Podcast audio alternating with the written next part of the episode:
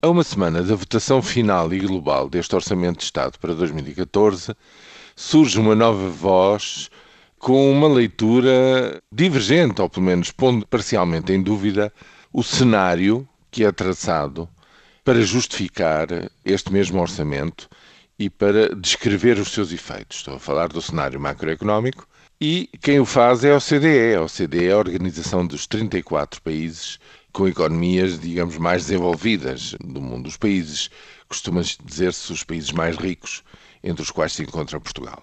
Pois bem, a OCDE efetivamente diverge naquilo que é um ponto central na discussão política interna portuguesa. A OCDE é uma organização intergovernamental, não toma partido político nas questões internas dos países, mas, enfim, tem os seus próprios modelos económicos, faz as suas contas e, efetivamente, chega a uma conclusão muito específica, divergente em relação à visão que o governo e a Troika construíram para descrever a economia no próximo ano.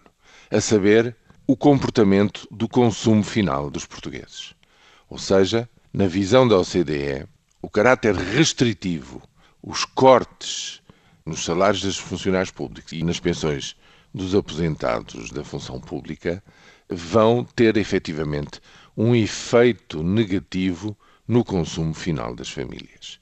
Esse travão dessa componente da despesa, que é a maior componente de todas, dois terços, equivalente a dois terços do PIB, vai ser de facto efetivamente negativa e não estagnada, como diz o governo, negativa em 0,6%, e isso chega para explicar que o crescimento económico no próximo ano projetado pela OCDE não seja de 0,8%, mas apenas de 0,4%, metade desse valor.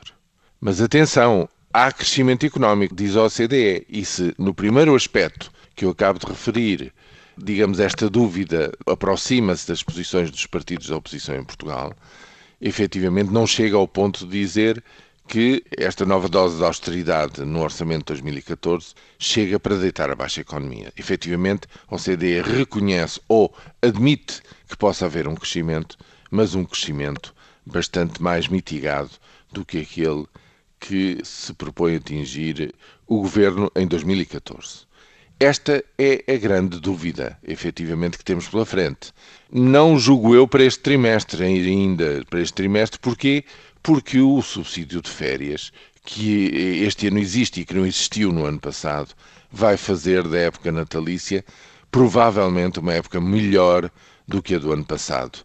Mas a incógnita mantém-se como vai comportar-se o consumo na primeira metade do próximo ano sobretudo nessa parte do ano, e como é que reage o investimento perante tudo isso.